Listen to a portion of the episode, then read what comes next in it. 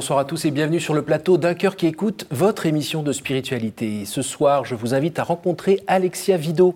Elle vient de publier un livre, Comme des cœurs brûlants, l'extraordinaire témoignage des convertis aux éditions Artege. Bonsoir Alexia. Bonsoir. Dans ce livre, euh, bah, vous nous racontez euh, de très belles histoires, celles de sept personnes qui ont eu cette rencontre avec le Christ.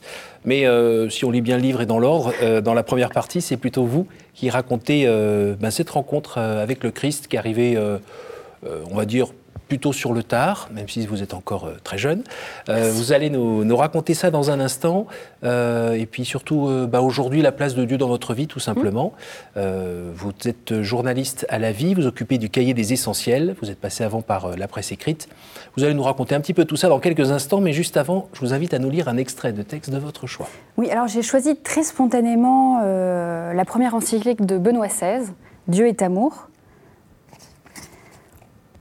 Dieu est amour. Celui qui demeure dans l'amour demeure en Dieu et Dieu en lui. Ces paroles de la première lettre de Saint Jean expriment avec une particulière clarté ce qui fait le centre de la foi chrétienne, l'image chrétienne de Dieu ainsi que l'image de l'homme et de son chemin qui en découle. De plus, dans ce même verset, Jean nous offre, pour ainsi dire, une formule synthétique de l'existence chrétienne.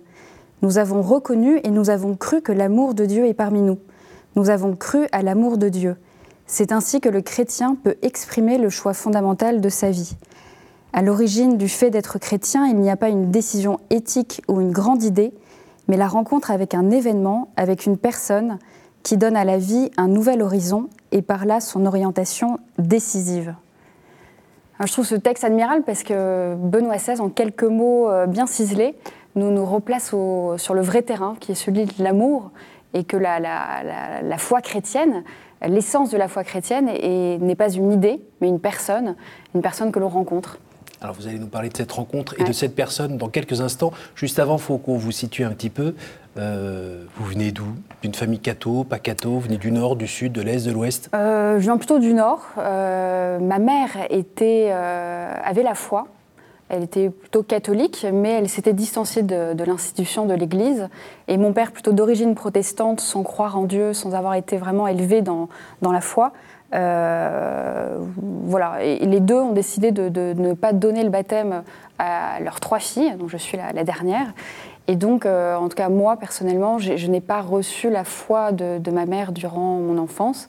Et donc, arrivé à l'âge de 20 ans, euh, j'avais consciemment, inconsciemment, je ne sais pas, mais en tout cas écarté euh, de mon horizon euh, la spiritualité, les religions. Et j'étais, euh, comme j'ai souvent l'habitude de le dire, le parfait enfant de mon siècle, plutôt matérialiste, mhm. plutôt dans la recherche de l'épanouissement personnel d'un petit moi émancipé. Qui se croit rationnel dans tout qui, qui ne pense que oui, que la raison n'est que du domaine de l'expérimentation, donc ce qui est vérifiable par l'expérience. Mhm. Et donc tout ce qui a trait à la religion, à la spiritualité, euh, fait partie d'un passé un peu obscurantiste euh, dont il est bon de se libérer. Et ces 20 premières années se passent euh, tranquillement Vous cueillez des fleurs, vous courez, vous chantez, vous, vous aimez la musique, la compagnie J'aime la musique. Je voulais, jusqu'à mon bac, je voulais être pianiste. Mhm. Après, la, vie a fait que j'ai pris une autre voie. Vous préférez la solitude à ce moment-là? J'étais assez solitaire déjà. Mhm. Et, et c'est vrai qu'à l'âge de 20 ans, donc j'étais à Sciences Po Paris. Et euh, j'en pouvais un peu plus de cette société hyper connectée, qui l'était moins qu'aujourd'hui, mais quand même pas mal euh, déjà il y a 14 ans. Et j'avais un besoin vital de silence, un besoin conscient, vital de, de m'extraire de cette tyrannie du bruit. Et je crois que Dieu s'est servi de, ce besoin, de cette soif profonde, pour m'amener dans un monastère et se révéler à moi. Et quand vous relisez un petit peu ces, ces 20 premières années, est-ce que vous, vous, retrouvez des moments où vous avez goûté quelque chose au fond de vous Je ne sais pas, dans la contemplation d'un paysage de montagne ou, je, ne sais quoi de, de, Je dirais plus, et c'est étonnant, je l'ai relu effectivement après coup. Euh, juste avant ma conversion, à une période où je revenais d'une année Erasmus à Madrid, où j'avais fait un peu n'importe quoi, où vraiment j'étais un peu paumée, euh, et, j'aimais déjà beaucoup la musique, donc comme je vous l'ai dit, et j'écoutais beaucoup les, les, Passions selon Saint Jean et selon Saint Matthieu de Bach. Et alors j'avais jamais eu la curiosité de lire le livret, je savais grosso modo de quoi il était question, mais sans plus de détails. Euh, mais en écoutant, j'étais très ému, ému mais plus qu'une émotion esthétique. Je sentais quelque chose en moi qui, qui, s'opérait. Euh, je ne savais pas du tout quoi, mais ça rejoignait les profondeurs. Alors après, c'est une musique qui est très qui vous construit de l'intérieur une sorte d'architecture qui, qui, est connaturelle et qui fait qu'on est dans quelque chose de, bien rangé, bien organisé, mais, mais qui correspond à, et surtout, Mais qui, nous fait euh, descendre dans, des profondeurs insoupçonnées. Hum. Je trouve. Alors, je pense que c'est un peu le charisme, euh, la grâce de, de, la musique quand elle est euh, vraie et, belle et authentique. Hum, mais c'est vrai que j'ai, je pense que c'est un peu préparer le terrain à une rencontre euh, plus nette avec Dieu. Et il n'y a pas une grand-mère euh, dans le coin qui priait Si, si, j'ai une grand-mère, effectivement, qui, qui est plutôt la foi du charbonnier. Et qui priait un peu pour ses petites filles Je ne sais pas si elle priait vraiment pour nous, mais elle avait quand même ce fond de, de foi. Elle avait un chapelet, donc elle allait de temps en temps allumer un cierge dans une église, mais voilà, c'était pas une foi très dogmatique, quoi. Enfin, mhm. ça restait. Et la rencontre de, de, la souffrance, de la douleur, de, de la déception vis-à-vis des autres, de la déception vis-à-vis de soi, euh, ça vous a pas fait un peu chavirer euh? Non, alors comme dans toute vie, hein, même avant mes 20 ans, j'ai eu mon lot de, de, souffrances, euh, mais c'est vrai que ça m'a pas fait poser de questions existentielles. Je pense que je restais assez superficielle en fait jusqu'à mes 20 ans. je vivais quoi, sans savoir que j'étais encore, encore au seuil de ma vie, mais je vivotais sans trop me poser de questions, en accueillant les choses heureuses ou malheureuses comme je pouvais quoi. Alors le, suspense devient intolérable. Qu'est-ce qui s'est passé à 20 ans alors? Et ben, j'avais ce, j'avais ce besoin de silence. Et puis, euh, donc j'avais 20 ans encore une fois, et deux amis de lycée qui étaient catholiques, qui le sont toujours encore plus, euh, sont venus dîner chez moi un soir et m'ont parlé d'un monastère où elles venaient de passer quelques jours pour fêter le Nouvel An. Et voilà, au fil de la conversation, les deux me disent un peu d'un même cœur, mais Alexia, ce serait génial que tu ailles là-bas, ça te ferait du bien après tes examens de te reposer. Et, vraiment, on te promet, les sœurs viendront pas t'embêter, tu seras pas obligé d'aller à la messe, tu pourras même ne pas mettre un pied dans l'église, aucun problème. Et elles me disent que c'est face à la chaîne du Mont Blanc. Bon, je dis, tiens, c'est quand même pas mal. Comme, euh, donc, elles me présentent vraiment la chose comme un bon plan vacances à la montagne. Moi, j'y crois. Et je me dis, tiens, j'ai besoin de. Cher. pas trop, exactement, c'est un peu, l'idée quand on est étudiant. Et je me dis, bah, tiens, s'il y a bien un endroit sur cette terre où je vais pouvoir me retrouver seule, en silence, euh, sans trop débourser, c'est là. Quoi. Alors il y avait l'Inde aussi, mais c'était un peu plus loin. C'était assez pratique. Et donc j'ai pris mes billets, et puis je, suis arrivée au monastère le 12 février 2008. À la base, je devais rester 4 jours, j'ai un peu étendu jusqu'à 15. Euh, et, en fait, aussi fou que cela puisse paraître, en l'espace de 3 jours, Dieu m'a retourné littéralement comme un gant. Alors, question. Est-ce que, en le relisant aujourd'hui, euh, vous le cherchiez sans savoir que vous le cherchiez? Ah ben, Je pense, je pense qu'on cherche tous. On est tous créés par Dieu et pour Dieu. On a tous en nous une soif d'infini, une soif d'amour absolu, etc. Donc on a tous en soi cette recherche qui est plus ou moins enfouie, plus ou moins cachée, plus ou moins consciente. Saint-Augustin derrière, euh, ouais, j'aime beaucoup Saint-Augustin. J'aime beaucoup Benoît XVI, Saint-Augustin, donc voilà. Hmm. Donc je, plagie un petit peu. Hmm. Et euh, donc évidemment, oui. Et c'est pour ça qu'en relisant ma vie, je peux voir, euh, voilà, à certains moments, la, les passions de Bach, par exemple, je sentais bien que Dieu était déjà à l'œuvre. Donc c'est vrai que euh, quand on se convertit, qu'on a le choc de la rencontre, on a l'impression qu'il y a un avant et un après, mhm. et que ça nous tombe dessus comme de nulle part.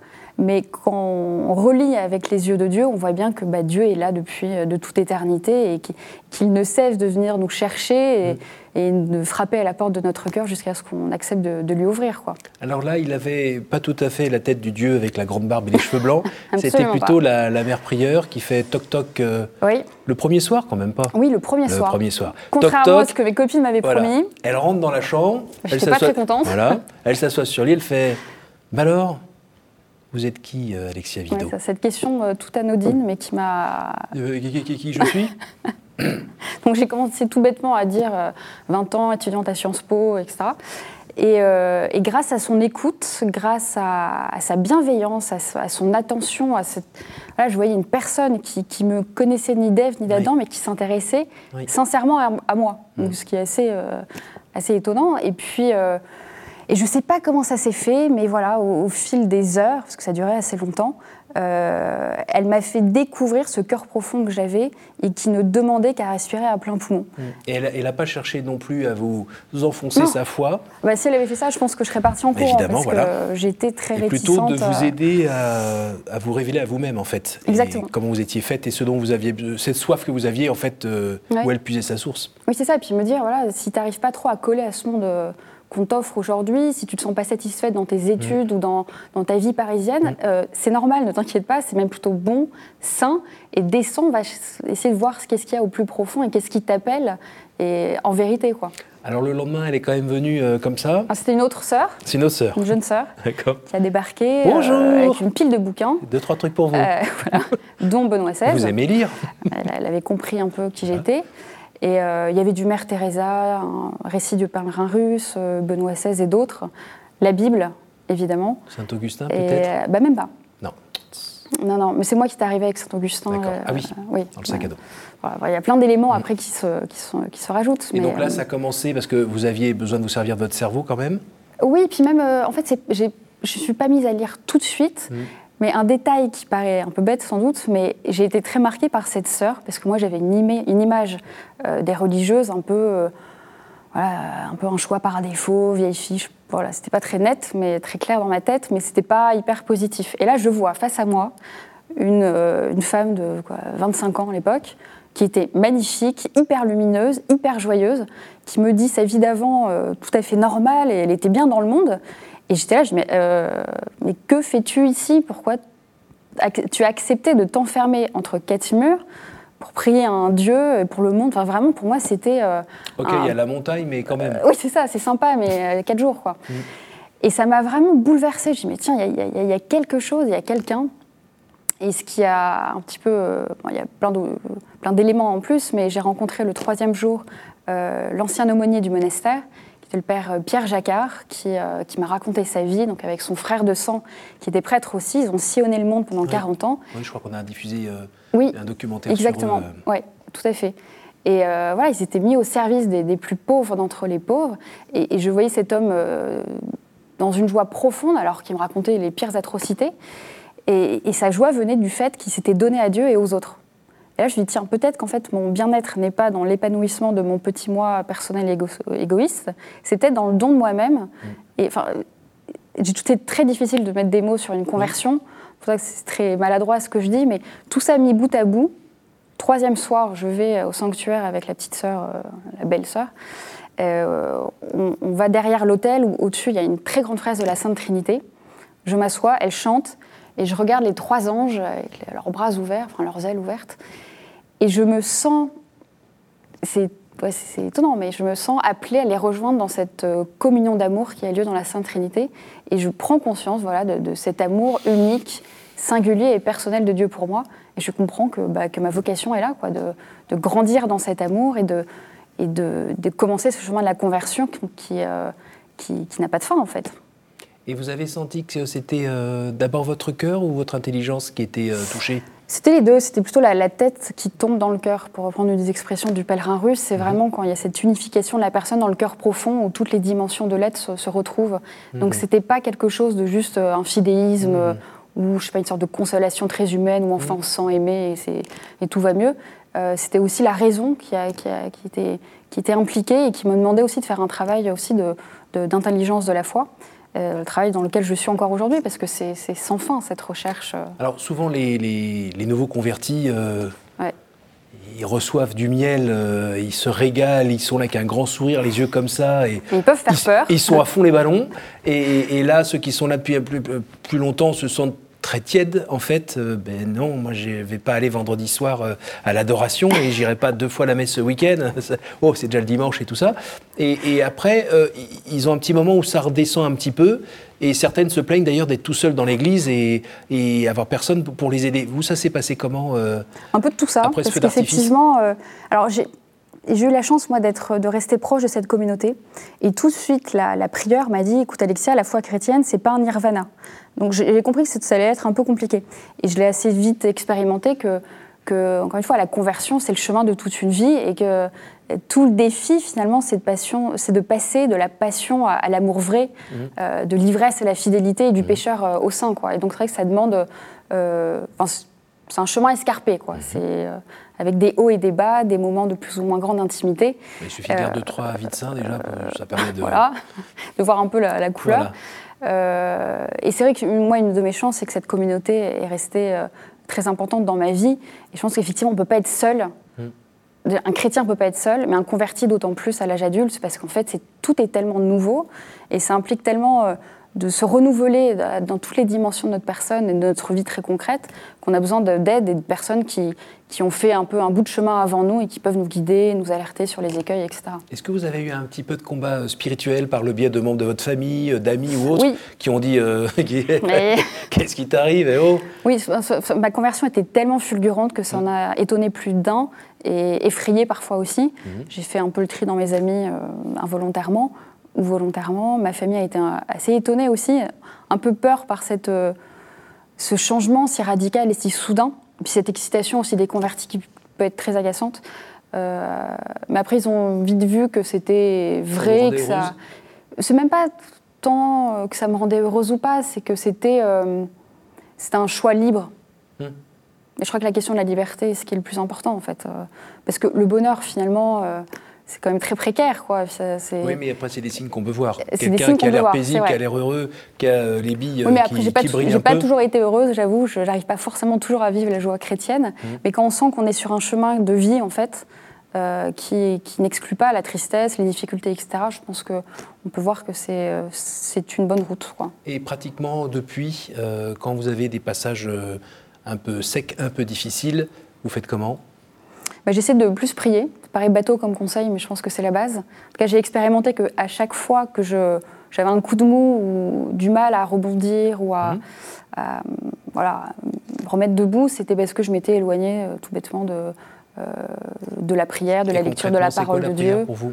Euh, bah, c'est bah, évidemment la messe, mais c'est aussi la lecture de la parole chez moi, enfin, une prière silencieuse et personnelle. Mhm. Et puis une vie aussi dans l'Esprit Saint.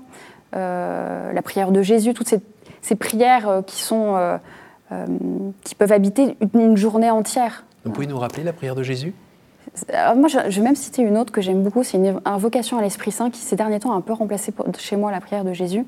C'est Viens, Esprit Saint, par la puissante intercession du cœur immaculé de Marie, ton épouse bien-aimée. Qu'on répète en boucle Exactement. Comme ça, comme la prière du pèlerin russe, Seigneur Jésus, Fils du Dieu vivant, prends pitié de moi pécheur. Mmh.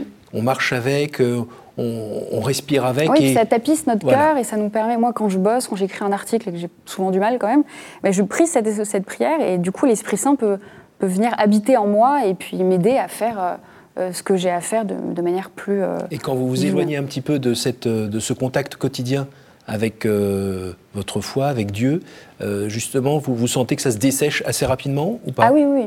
Mais c'est un des écueils les plus graves pour moi et que j'ai essayé de, d'épingler dans, ce livre. C'est euh, ce côté, une âme qui s'installe, en fait, cette tiédeur spirituelle, euh, qui est une pente très glissante, en fait. Euh, plus, on a besoin de, se réveiller, de, de, continuer de marcher, d'explorer, d'explorer le, chemin du Seigneur sans cesse, parce que sinon, en fait, on, voilà, on, vivote et puis la, la, foi chrétienne devient une morale où voilà, je ne fais, pas trop de bêtises, ça va plutôt bien. Mais en fait, on n'est pas dans la relation avec Jésus, qui, la relation à l'amour, qui est vraiment l'essence du christianisme. Et votre vie professionnelle euh, vous sollicite pas dans ah bah si, ça c'est en partie pour ça que j'ai choisi de travailler dans la presse chrétienne, mhm. euh, étant responsable des essentiels. Donc chaque semaine, à peu près, j'interviewe des personnes qui, qui, me, qui me confient leur chemin, mhm. euh, leur recherche spirituelle, leur aventure d'une vie. Et forcément, euh, ça, me, ça me secoue, ça m'interroge, ça m'interpelle. Ça me relance. Ça me relance. Puis parfois, c'est vrai que c'est pas trop ma sensibilité, mais ça mm. m'ouvre des, des, horizons, ça me, ça, me, ça me fait avancer. Et donc, c'est vrai que je, je, je, je, suis aidée de par mon travail à, continuer ce chemin. Tout à l'heure, vous repreniez Benoît XVI en disant que la foi chrétienne, c'était vraiment le fruit d'une rencontre mm. ou d'un événement. Euh, vous, ces rencontres interpersonnelles, ces événements, ça a l'air d'être un peu... Bah, c'est la même chose pour moi. C'est une rencontre qui est événement. C'est une parole qui est événement, qui s'incarne et, qui change une vie. Quoi. Mais je trouve que ce, point est tellement fondamental parce qu'on a surtout aujourd'hui, on a tendance à réduire le christianisme à une question identitaire ou sociologique ou idéologique, alors que vraiment, à la base, c'est une histoire d'amour. Et moi, c'est ce que je dis souvent à des personnes qui ne sont pas croyantes. Je dis non, mais c'est tout simple en fait.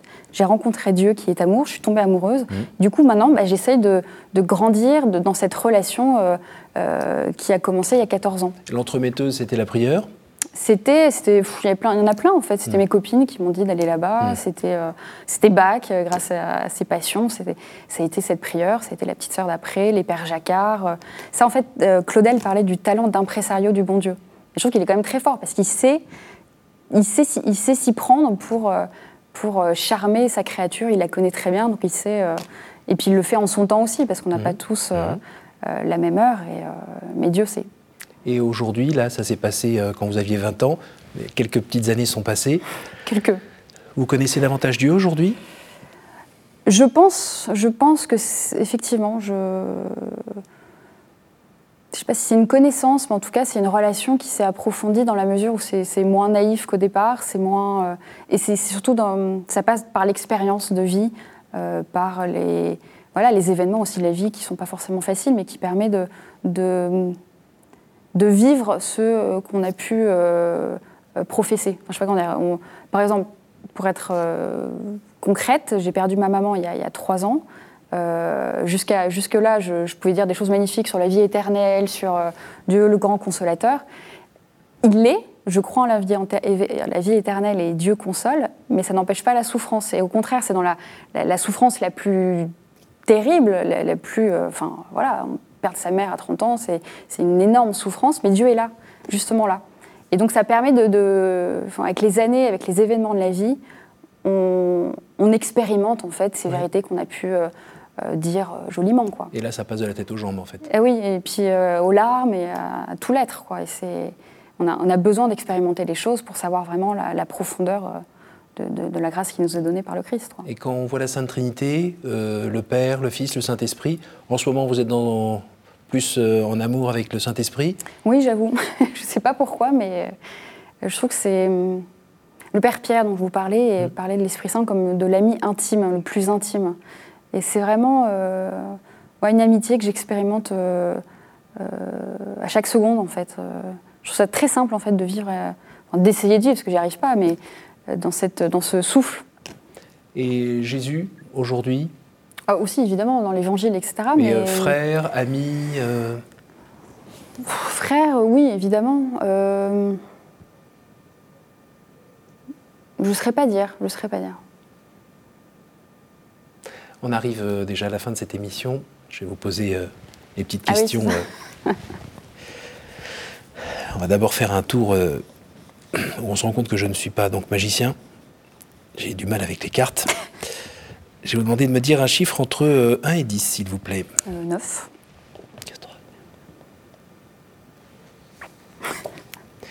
Quelle est la vertu qui vous manque et à laquelle vous aspirez?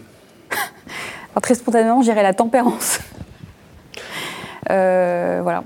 Donc je, mais encore Non, mais c'est vrai que j'ai un caractère un peu addictif, un peu, un peu passionné, et donc je, je manque parfois de tempérance. je ne donnerai pas d'exemple précis, concret, euh, je suis passée à la cigarette électronique, ça peut être un, signe. Mais c'est vrai que je ne suis pas très tempérante. Mais c'est très personnel, très intime comme question, hein, je me rends compte. Comme l'émission 1 et 9 euh, 3. Quel est pour vous le plus beau geste d'amour? L'écoute. Je ne sais pas si c'est un geste. On va le prendre comme un geste. Mais euh, si, c'est un geste dans la mesure où euh, voilà, pas forcément essayer de poser des gestes concrets, mais juste être là, euh, présent, en silence parfois, sans forcément faire quoi que ce soit, mais juste être là. C'est rare? Ouais, Je trouve que c'est rare en fait. L'attention, l'écoute profonde. Et... Hmm. Entre 1 et 8 8. Qu'aimeriez-vous avoir vécu avant de mourir? Quelle question euh...